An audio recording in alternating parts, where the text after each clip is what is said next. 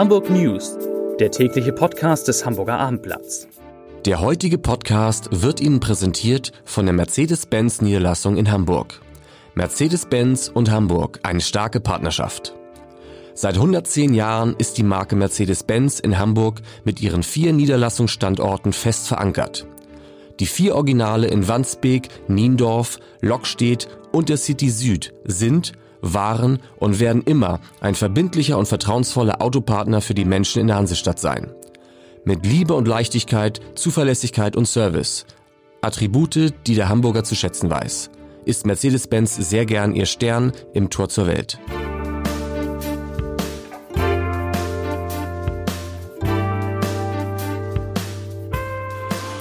Herzlich willkommen zum heutigen Podcast. Mein Name ist Lars Heider und wir müssen heute über eines der bekanntesten Hamburger Restaurants sprechen, das im kommenden Jahr einen Neuanfang wagen wird. Äh, wirklich sehr überraschend.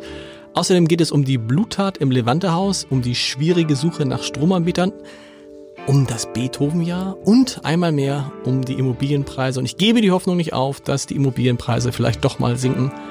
Wahrscheinlich tun sie es auch im nächsten Jahr nicht. Zuerst aber wie immer drei Nachrichten in in eigener Sache, wollte ich gerade sagen, in aller Kürze. Die erste ist in eigener Sache. Es ist so ein bisschen angeberisch, weil das Hamburger Abendblatt ist nämlich ausgezeichnet worden gestern mit einem Lead Award. Man könnte sagen, dass das Hamburger Abendblatt auch dank dieses Podcasts eine der besten, wenn nicht die beste deutsche Regionalzeitung ist. Wirklich kein Spaß. Lead Award gestern. Gold für das Hamburger Abendblatt. Darüber haben wir uns sehr gefreut. Nachricht Nummer zwei. Wetter, ganz wichtig, bisher hat ja Frost und Eis Hamburg weitgehend verschont, doch nun könnte tatsächlich am Freitag, in der Nacht zum Freitag, könnten tatsächlich der erste Schnee fallen, allerdings Skier noch nicht rausholen, der Schnee wird nicht liegen bleiben. Und Nachricht Nummer drei ist schon eine Überleitung in einen Podcast, in dem es viel um Gastronomie gehen wird, im Schönen wie im nicht so schön. Ich will nämlich in Nachricht Nummer drei die Frage beantworten, welche Stadt die beste Küche in Deutschland bietet. Und wenn ich diese Frage in diesem Podcast stelle, dann ist die Antwort klar.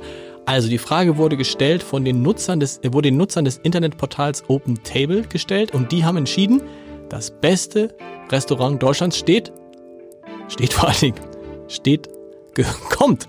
Mein Gott, ich kann gar nicht mehr reden. Das beste Portal, das beste Restaurant Deutschlands kommt aus Hamburg. Auf Platz 1 der Open Table Liste steht das Hebel auf St. Pauli. Ich war noch nicht da, aber das soll das beste Restaurant Deutschlands sein mit seiner Nordic French, French Cuisine. Oh Gott, ja, so sieht's aus.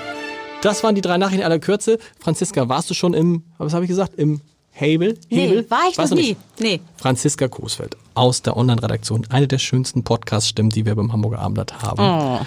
Es ist ja so.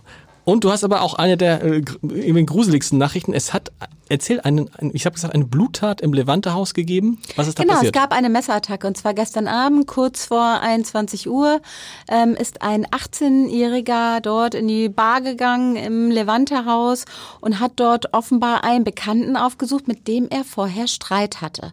Nun wollte er offenbar ein klärendes Gespräch führen, hat seinen Bekannten, der in dieser Bar arbeitet, dort aufgesucht. Dann sind die beiden vor die Tür gegangen und im Zugang zum Levante-Haus hat äh, dann der 18-jährige Gast, nenne ich ihn mal, mhm. äh, ein Messer gezogen und hat völlig unvermittelt auf den Gleichaltrigen Kontrahenten eingestochen also in den Oberkörper. Auf dem, auf dem Weg Richtung Mönckebergstraße. Äh, es heißt von Seiten der Polizei ähm, Zugang zum Levante-Haus. Okay, kann beides sein. Fall Kann auch, okay. haben sie äh, die Bar verlassen und unmittelbar davor kam es nun zu dieser Messerattacke. Der, das 18-jährige Opfer ist lebensgefährlich verletzt worden, mhm. wie heute bekannt geworden ist. Ähm, der Patient musste notoperiert werden. Die gute Nachricht ist, es besteht keine Lebensgefahr mhm. mehr und der mutmaßliche Täter ist noch am selben Abend gefasst worden in seiner Wohnung zu Hause oder unter bei seiner Wohnanschrift. Und ähm, dort wurde er vorläufig festgenommen. Er ist auch schon vor einen Haftrichter äh, äh, einem Haftrichter vorgeführt worden und bei dem Tatverdächtigen haben sie auch ein Messer gefunden. Ob das wirklich die Tatwaffe ist, das wird äh, zur Stunde noch geklärt.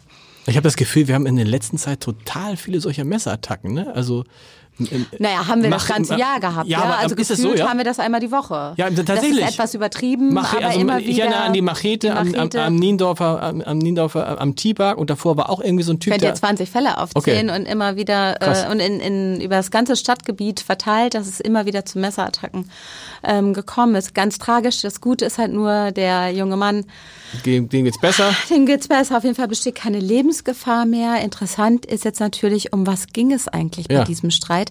Dazu konnte die Polizei heute leider noch nichts sagen. Nur, dass die beiden sich offenbar kannten, beide 18 Jahre alt, wie gesagt. Ist ja bei all diesen Fällen eigentlich so, dass die, dass die Opfer und Täter sich kennen. Mein Gott, wir haben uns verplappert.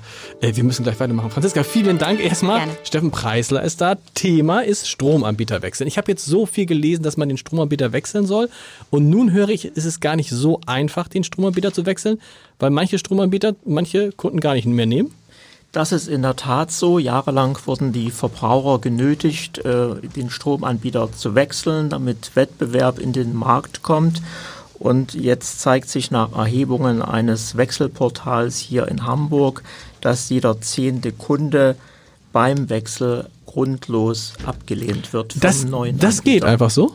Das geht einfach so, sofern es sich nicht um die, um die Grundversorgung handelt, kann der Anbieter jeden Kunden ohne Angabe von Gründen ablehnen. Aber kann man nicht einfach über Verivox oder wer ist das da, kann man sich da nicht einfach sagen, ich möchte einfach anklicken und dann machen die das alles für einen?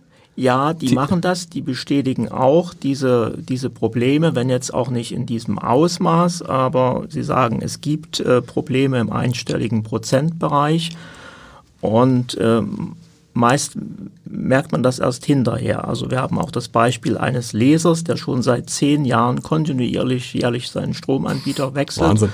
und jetzt zu Vattenfall äh, zurückkehren wollte. Das hat er auch über das Portal Verivox gemacht.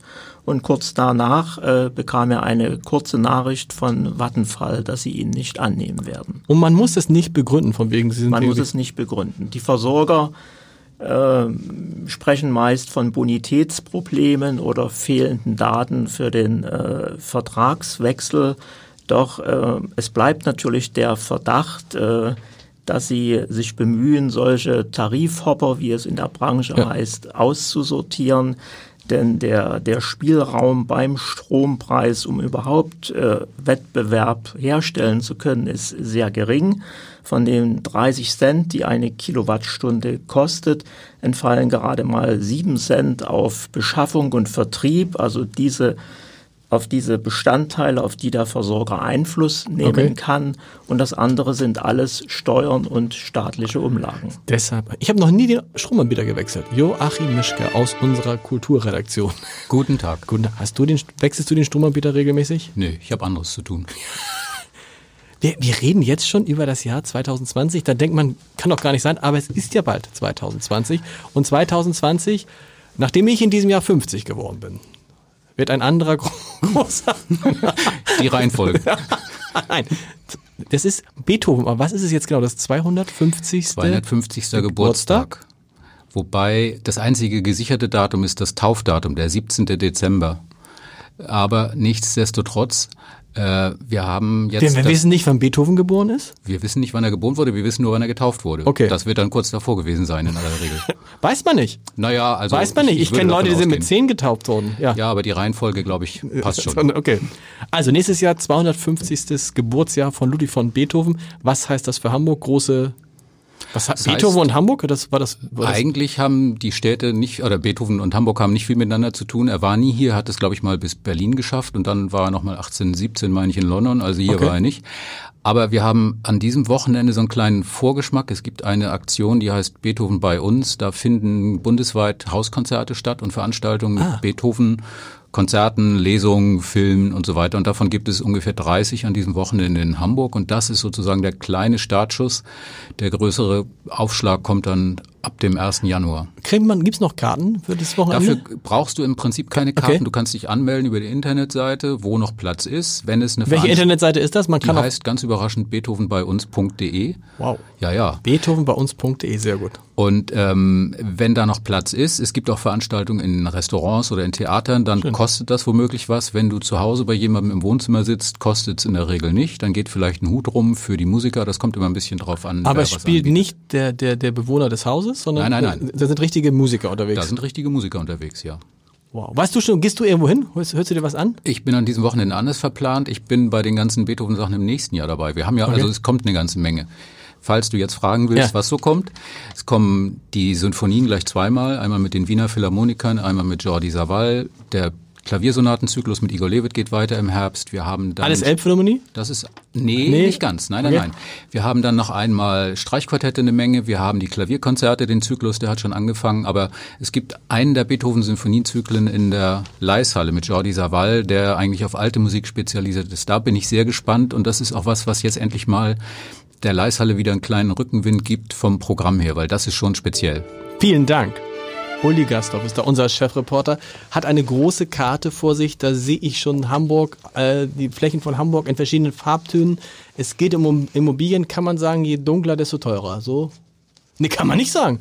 Was machen die Immobilienpreise in Hamburg? Wir, wir reden jetzt, glaube ich, gefühlt, den Podcast gibt's ja erst seit Anfang des Jahres, aber tatsächlich seit zehn Jahren übersteigende Immobilienpreise in Hamburg.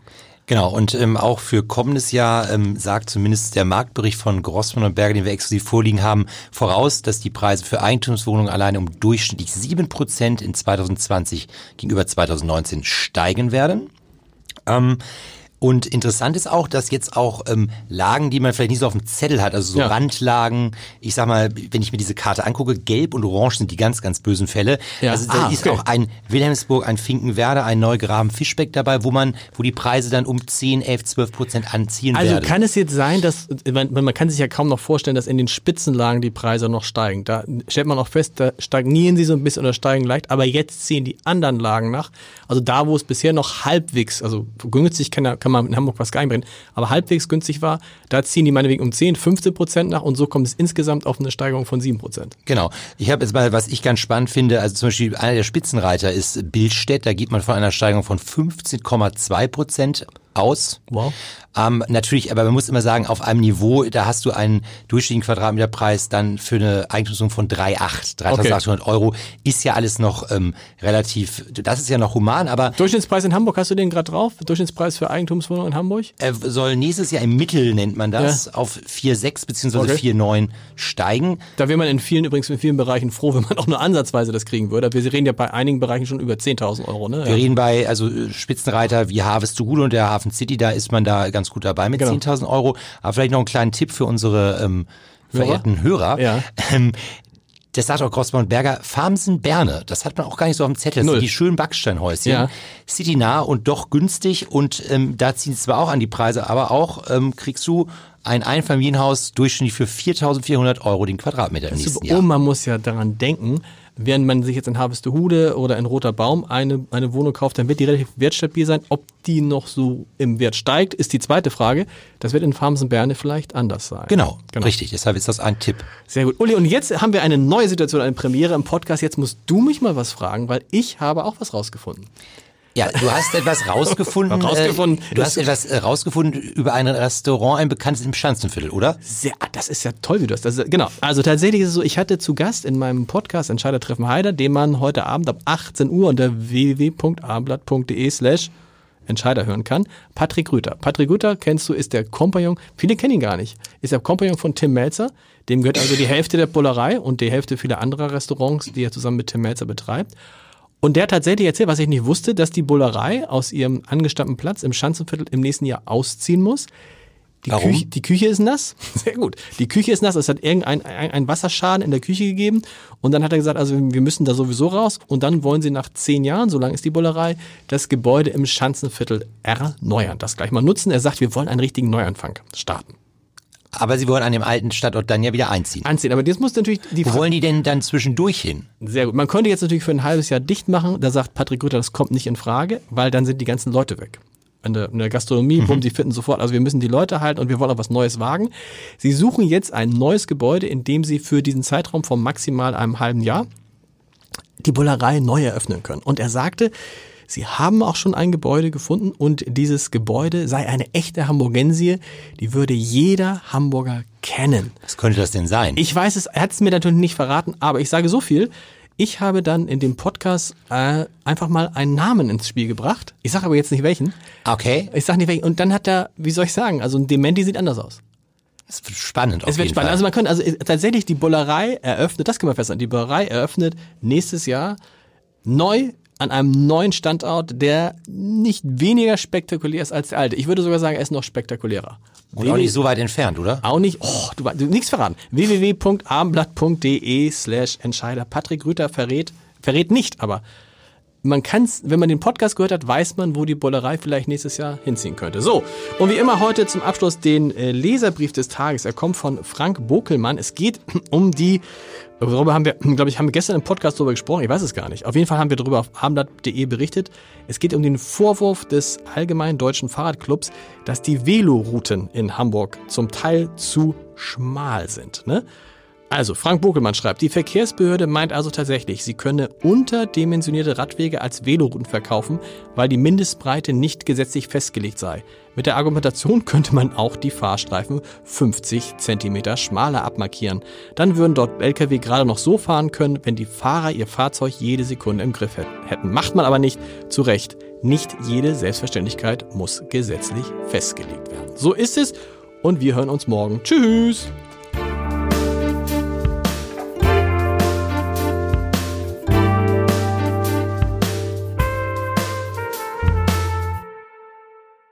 Weitere Podcasts vom Hamburger Abendblatt finden Sie auf abendblatt.de slash podcast.